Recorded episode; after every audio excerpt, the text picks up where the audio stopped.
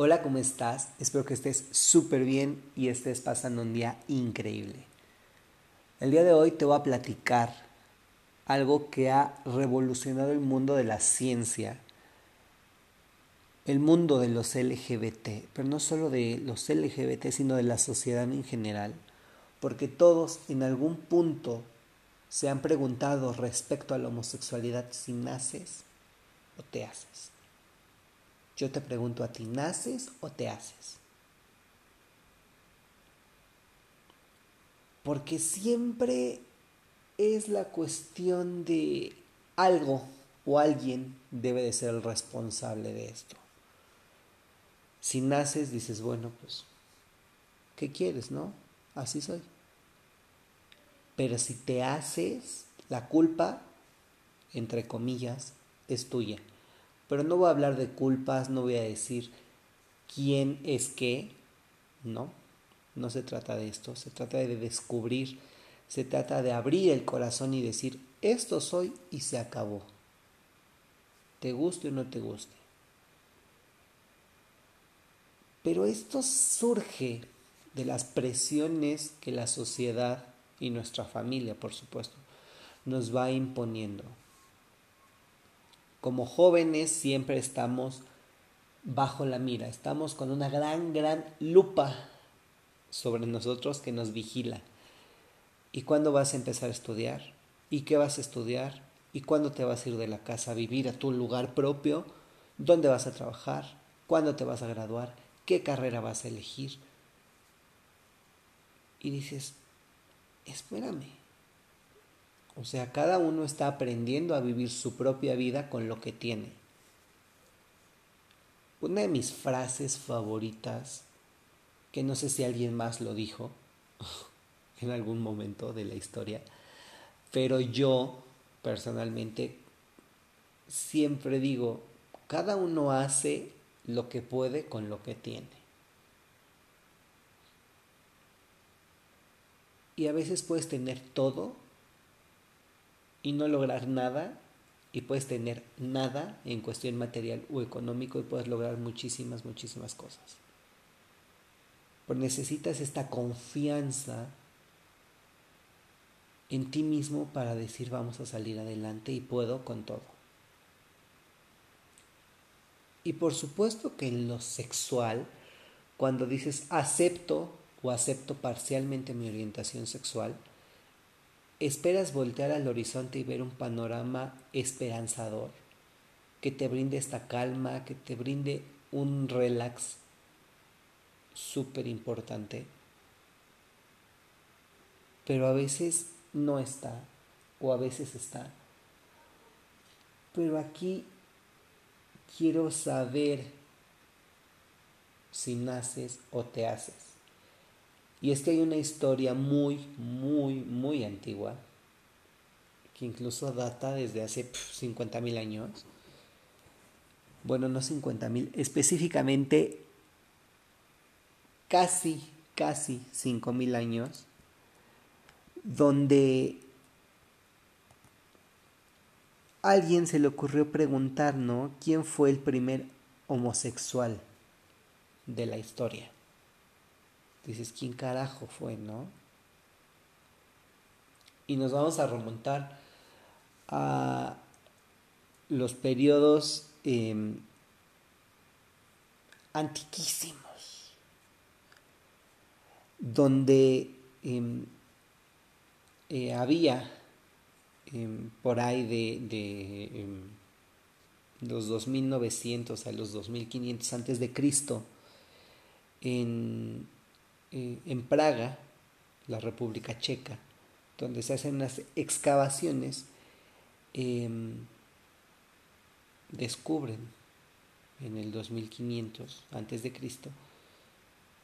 eh, esqueletos. Y dicen que había ahí un em, pues una persona homosexual ¿Cómo lo sabían? Bueno, porque antes existía un ritual funerario donde a las personas se les enterraba sobre el costado derecho, mirando al oeste, si eran, em, si eran hombres y los enterraban con sus armas de guerra, con las flechas, las lanzas y demás. Y sobre el costado izquierdo, viendo hacia el este, con instrumentos de cocina y cosas así. Con eh, collares hechos de dientes, eh, joyas y, demás. Y había también un, un tipo de huevo, un recipiente en forma de huevo, que se colocaba cerca de los pies. Resulta que encontraron hace muchísimos años, cuando se hacen todas estas excavaciones en Praga, encuentran a una persona que estaba reposando sobre el lado izquierdo y estaba acompañado de un menaje de cocina en lugar de armas. Los científicos, historiadores y demás empiezan a hacer esta investigación y se dan cuenta de que era una persona eh, de sexo masculino. Y dicen era una persona homosexual o transexual. Eh, todo esto con la determinación de que investigaron los huesos, se dieron cuenta, cosas eh, muy científicas, donde analizaron los restos humanos y se dieron cuenta que era un hombre, pero no pudieron explicarse por qué estaba sobre el lado izquierdo y con cosas de cocina y con collares y demás. Y dieron, después de 50.000 estudios, que era una persona homosexual. Y de ahí nos brincamos ya hacia esta época moderna, donde en 1993 alguien dijo que la homosexualidad era determinada por un gen, el famoso gen gay. Y todo el mundo empezó a decir, ah, bueno, pues está bien, ¿no? Y todo el mundo decía que eh, la homosexualidad estaba determinada por nuestra carga genética. Se empiezan a hacer estudios y se determina que sí, y luego se hacen otros estudios y dicen que no. Y vamos avanzando desde 1993, estamos hablando que es unos años antes de que yo naciera, y empieza a causar revuelo porque eh, una revista llamada Science empieza a decir que el, en la región del cromosoma X ese cromosoma que, como sabemos, heredamos de nuestra madre, eh, pues ahí estaba la carga homosexual. Los científicos empiezan a hacer investigaciones, analizan a 40 parejas de hermanos gemelos, que son gemelos homosexuales, y descubrieron que 33 de los 40 tenían los mismos cambios en la parte final del cromosoma, y es este marcador genético llamado XQ28 que incluso si buscas gen XQ28 te va a salir el gen gay y van a decir existe, no existe, sí, no, pero lo importante es decir qué pasa con este gen XQ28.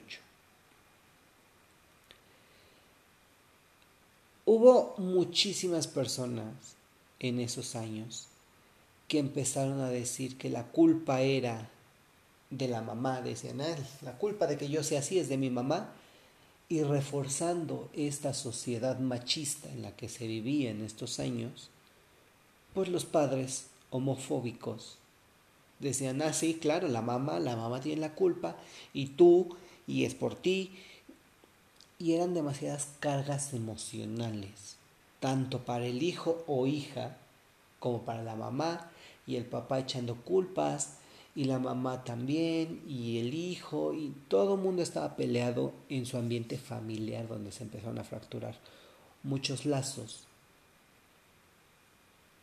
Y de repente alguien dice, bueno, pero ¿qué pasa, no? Hay que estudiar, hay que ver qué pasa, qué, qué hay de esto.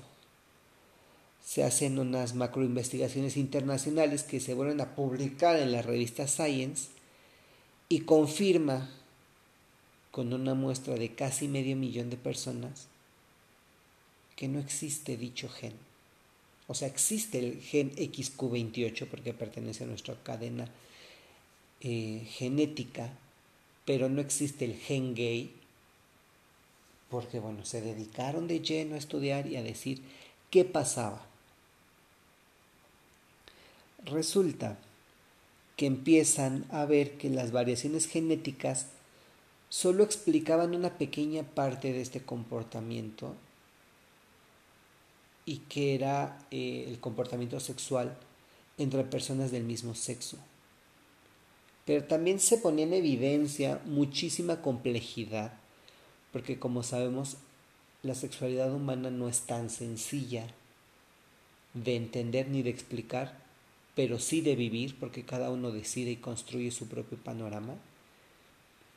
Pero no podíamos decir en este momento, y digo podíamos porque si tú te dedicas a investigar, a leer y a estar por lo menos leyendo, pues estás contribuyendo al cambio. Entonces, la gente decía que no se podía predecir, porque nada en la ciencia en este momento era predecible, ni se podía identificar la conducta sexual que estuviera determinada por la variación en estos genes. hubo muchísimas investigaciones donde se pusieron en evidencia bastantes herramientas que se utilizaron y dijeron que eh, no tenían en cuenta que existe una gran heterogeneidad y complejidad en el comportamiento sexual. Y es que esto hace sentido perfectamente porque nadie vive la sexualidad de la misma manera. Y aunque tuvieras una muestra de medio millón de personas, medio millón de personas no te va a dar el 100% o, o la exactitud de la vida sexual de las personas. Empiezan después a trabajar en un laboratorio de biología molecular en Finlandia y al mismo tiempo en el Hospital General en Massachusetts y en Harvard por supuesto, porque Harvard siempre está en las mejores investigaciones. Entonces, gracias Harvard por darnos gente de ciencia. Pero teníamos también en este plano súper, súper, súper alentador casi medio millón de personas, pero significa que era medio millón de datos, o casi medio millón de datos, porque la cifra exacta es 477 mil 522 personas que abrieron sus vidas privadas íntimas para proporcionarle a la ciencia un nuevo camino. Y hablaron de su comportamiento sexual y se hizo la comparación con muchísimos, con millones de marcadores, con millones de ADN y empezaron a analizar los genomas que se em, que bueno, fueron recogidos por el eh, Biobanco de eh, Reino Unido y la compañía 23andMe Incorporated de Estados Unidos. Y la pregunta fue muy sencilla. Para Reino Unido la pregunta fue súper sencilla, donde preguntaron ¿Alguna vez has tenido relaciones sexuales con alguien de tu mismo sexo? Y a los participantes de Estados Unidos les hicieron una encuesta que incluía preguntas sobre su identidad sexual, atracción, experiencia sexual y fantasías.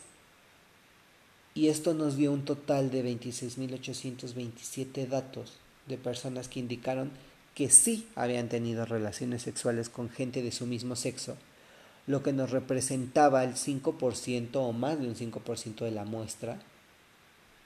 Y aquí fue donde todo se empezó a esclarecer. Teníamos autores que decían que estos análisis tenían información de tres bases de datos que eran muchísimo más pequeñas, pero también los científicos descubrieron que había un montón de marcadores genéticos y fragmentos de los ADN que variaban de persona en persona y se relacionaba con el comportamiento homosexual de las personas, pero que solo había 5% que lo estaban significativamente arriba de este estándar. Pero también comprobaron que cada marcador tenía un efecto muchísimo, muchísimo, muy pequeño y por sí mismo nos establecía que solo uno contribuía y en muy bajos eh, estándares. En la conducta sexual, lo que nos daba menos del 1%, sumando todos estos cinco marcadores, y decías el 1% de cinco marcadores es una nada, o menos del 5%, o menos del 1%, aún así era un número muy pequeño, y es aquí donde alguien sale a tomar la voz y decir que debíamos de recordar que había muchísimas variantes genéticas, pero que no definían al 100% el comportamiento sexual de las personas. Y teníamos otra, em, otra sociedad, teníamos otros marcadores, otros indicadores, y todo mundo pensaba qué era lo que pasaba. Y la ciencia nos dice, bueno, tiene que ver con nuestros rasgos humanos, pero esto involucra desde la altura de la persona hasta la conducta sexual, que como ya lo sabemos y lo hemos platicado y lo hemos visto y se los he explicado, es una suma de muchísimos factores desde la identidad, la expresión, la orientación, la preferencia, nuestra experiencia sexual y demás, este, pues nos daba eh, pues nos daba esta respuesta, ¿no? Y teníamos miles de variantes genéticas, pero cada una nos determinaba con un efecto súper pequeñito el entorno y las experiencias vividas por cada persona. Y es que esto es súper obvio, lo que yo estoy viviendo, lo que yo viví a mis 14 años, no es lo mismo a lo que tú o tú o tú viviste a tus 14 años. No vivimos en el mismo lugar, no somos hijos de las mismas personas, este, y tenemos diversas cuestiones. Sabemos que eh, ahora lo sabemos con seguridad que no hay ningún determinante o no hay uno solo que nos determine eh, una genética específica eh, para determinar qué es lo que sucede con nuestra sexualidad. Tenemos este, toda esta cuestión de que la genética no nos determina en absoluto si somos o no somos homosexuales, pero sí nos puede encaminar a cómo hacemos las cosas en en diversas sociedades. Cuando los científicos se ponen a analizar esta situación, nos logran explicar al mundo que hay entre el 8 y el 25% de diferencias individuales en la conducta sexual entre personas del mismo sexo. Esto quiere decir que la comunidad heterosexual se encuentra segregada de este análisis, porque bueno, ya se sabían algunas cosas, pero se continuó investigando con las personas homosexuales qué es lo que sucedía.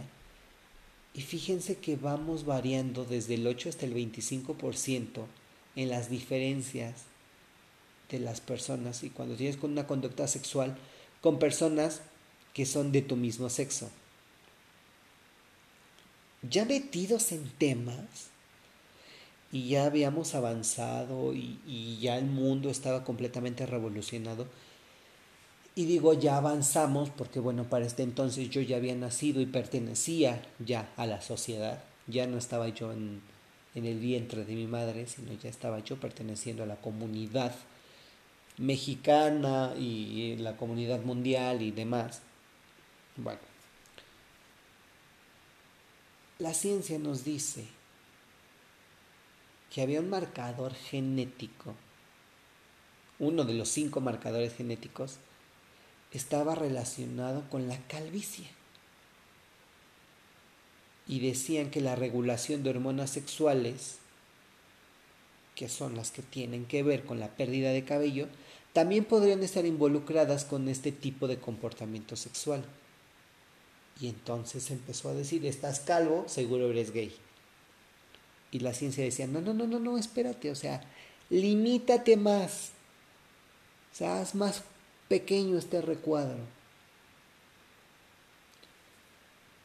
Después nos dicen que otro de los cinco marcadores era el olfato, porque era importante para nuestro sentido de atracción, pero no sabían o se desconocía, o mejor dicho, todavía sigue sin saberse por qué, pero la atracción tenía que ver con, el, con la conducta sexual, pero no sabían qué papel se jugaba. Pero después de todo esto se determinó que ninguna de estas variantes estaba relacionada con el cromosoma X, lo que nos decía que esta investigación de 1993 era completamente falsa.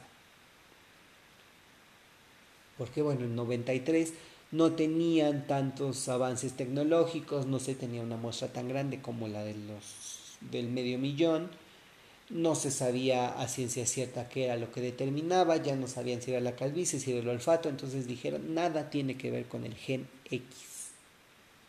XQ28. Y dices, bueno, entonces, ¿qué es lo que pasa?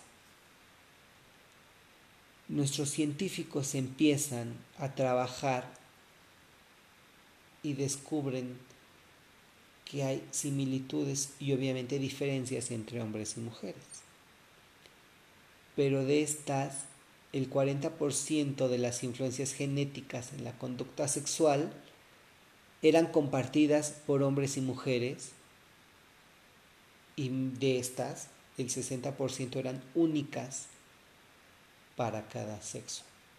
Esto quiere decir que si eras homosexual compartías el 40% de las influencias genéticas con las demás personas homosexuales, pero el 60% era únicamente para cada sexo, o sea, únicamente lo compartías con hombres y únicamente por mujeres.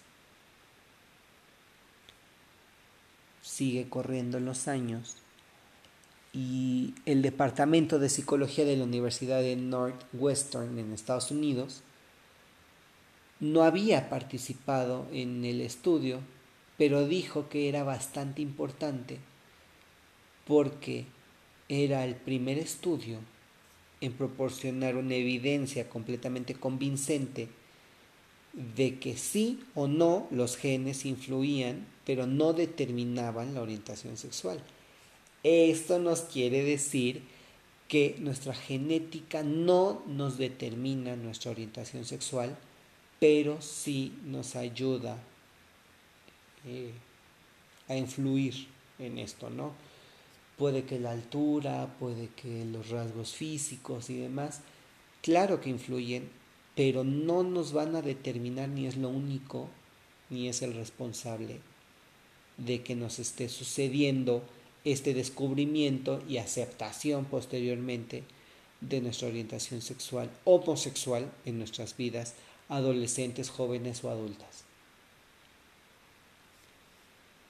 Destaca también este, em, este científico Michael Bailey, que es del Departamento de Psicología de la Universidad de Northwestern, eh, destaca que el gran tamaño de la muestra y el enfoque empírico que se le dio ayudó al mejor entendimiento de esta información. Ahora bien, los científicos saben y tienen la confianza de que a partir de este momento, este momento histórico, pues se pusieran en marcha muchísimos estudios con muestras de población que fueran muchísimo más grandes y que nos permitieran a la sociedad y a la comunidad científica comprender con muchísimo, eh, con muchísima más apertura esta interacción entre el entorno y los genes y obtener, por supuesto, información y saber que dentro de toda esta complejidad de la genética y la complejidad de la sexualidad, pues se podían vincular ambos grupos de, de datos. Se empieza a hablar de que los resultados iban a ayudar a reformular la manera en que se mide el comportamiento sexual y es aquí donde dicen vamos a colaborar. Vamos a pedir la ayuda de la comunidad LGBT y los grupos que estén interesados para tener muchísima más información. A mí, en lo personal, esto se me hace muy importante, se me hace un avance tecnológico impresionante. ¿Por qué? Porque tenemos como personas heterosexuales o como personas homosexuales siempre buscamos la responsabilidad de alguien. Y son muy pocas personas las que dicen, sí, lo decidí, hay unos que dicen, no, pues es que así soy, así nací. Y hay otros que dicen, es culpa de mi mamá, es culpa de mi papá, es culpa de mi tío, es culpa de mi tía. Y hay otros que se remontan a periodos de la infancia, etapas, que a lo mejor hubo un evento traumático donde ellos dicen fue por esto, fui víctima de abusos, fui víctima de violencia, fui mm, violentado, fui violado pero eh, creo que con toda esta investigación, donde ya sabemos que el gen XQ28 no nos determina, puedes decir, lo decidí, así como decidí ponerme pantalón, así como decidí ponerme falda, decidí traer el cabello largo, pintármelo, ponerme tal sombra de ojos, maquillarme, no maquillarme, decidí ver tal película, bueno, también decidí que esta es mi orientación sexual. Y de aquí ya sabemos la preferencia sexual y hacia dónde se dispara toda esta información. La ciencia siempre nos va a brindar un mejor entendimiento, una mejor perspectiva de las cosas. Pero aquí viene lo más importante. Los datos científicos que se dan el lenguaje técnico, la gente no los comprende y no los lee y no les llama la atención porque simplemente no están a su nivel de comprendimiento, donde no sabes qué significa qué cosa y donde un término se va relacionando con otro. Y es aquí donde mi visión entra y donde digo vamos a investigar, vamos a saber, vamos a manejar lenguaje técnico, lo vamos a bajar hasta el nivel de completo entendimiento para todos y vamos a difundir la información. A mí me encanta estudiar, me encanta investigar, me encanta estar en todos lados. Siempre dicen que soy como el ajonjolí de todos los monos porque estoy metido en todos lados investigando todo tipo de cosas. ¿Para qué? Para poder platicar, para tener un tema de conversación. Pero hoy específicamente para poder platicártelo a ti, porque sé que estás interesado en temas de sexualidad, de género y de cómo se desarrolla y evoluciona nuestra sexualidad en cada una de las personas. De igual forma, te recuerdo que en http diagonal diagonal anchor.fm diagonal. Diego, guion medio GMDO, todo con minúsculas, vas a encontrar un recuadro que dice mensajes, donde me puedes mandar tu mensaje, un mensaje de voz, pidiéndome, preguntándome, diciéndome qué es lo que te inquieta, qué es lo que quieres saber, qué te gustaría que platicáramos y yo estaré complacido de escucharte y muchísimo más complacido de darte la información de cómo es que se debe resolver esta situación. Porque tu duda puede ser la duda que tengan otras 10 personas. o puede ser un tema nuevo, un tema que esté apenas siendo descubierto, pero lo más importante es que nos atrevamos a meternos a esta información. Espero que te haya gustado este podcast, este episodio, donde abordamos la ciencia, donde la tomamos por los cuernos y decimos explícame con peras y manzanas, con palitos y bolitas, ¿qué sucede? ¿Naces o te haces? La respuesta es que te haces porque es una decisión. ¿Tienes influencia en tus genes? Sí, pero no es ni culpa de tu mamá ni culpa de tu papá. El gen XQ28 contiene información genética valiosísima, pero no te dice si eres o no eres gay, si eres o no eres lesbiana. Entonces, deja de preocuparte, deja de culpar al gen XQ28, a tu mamá, a tu papá Vive tu sexualidad plenamente. Disfrútala porque de eso se trata la vida y este podcast trata de resolver dudas, de romper tabús, romper esquemas y decirle bye a todos los estereotipos. Nos vemos en el próximo episodio. Bye.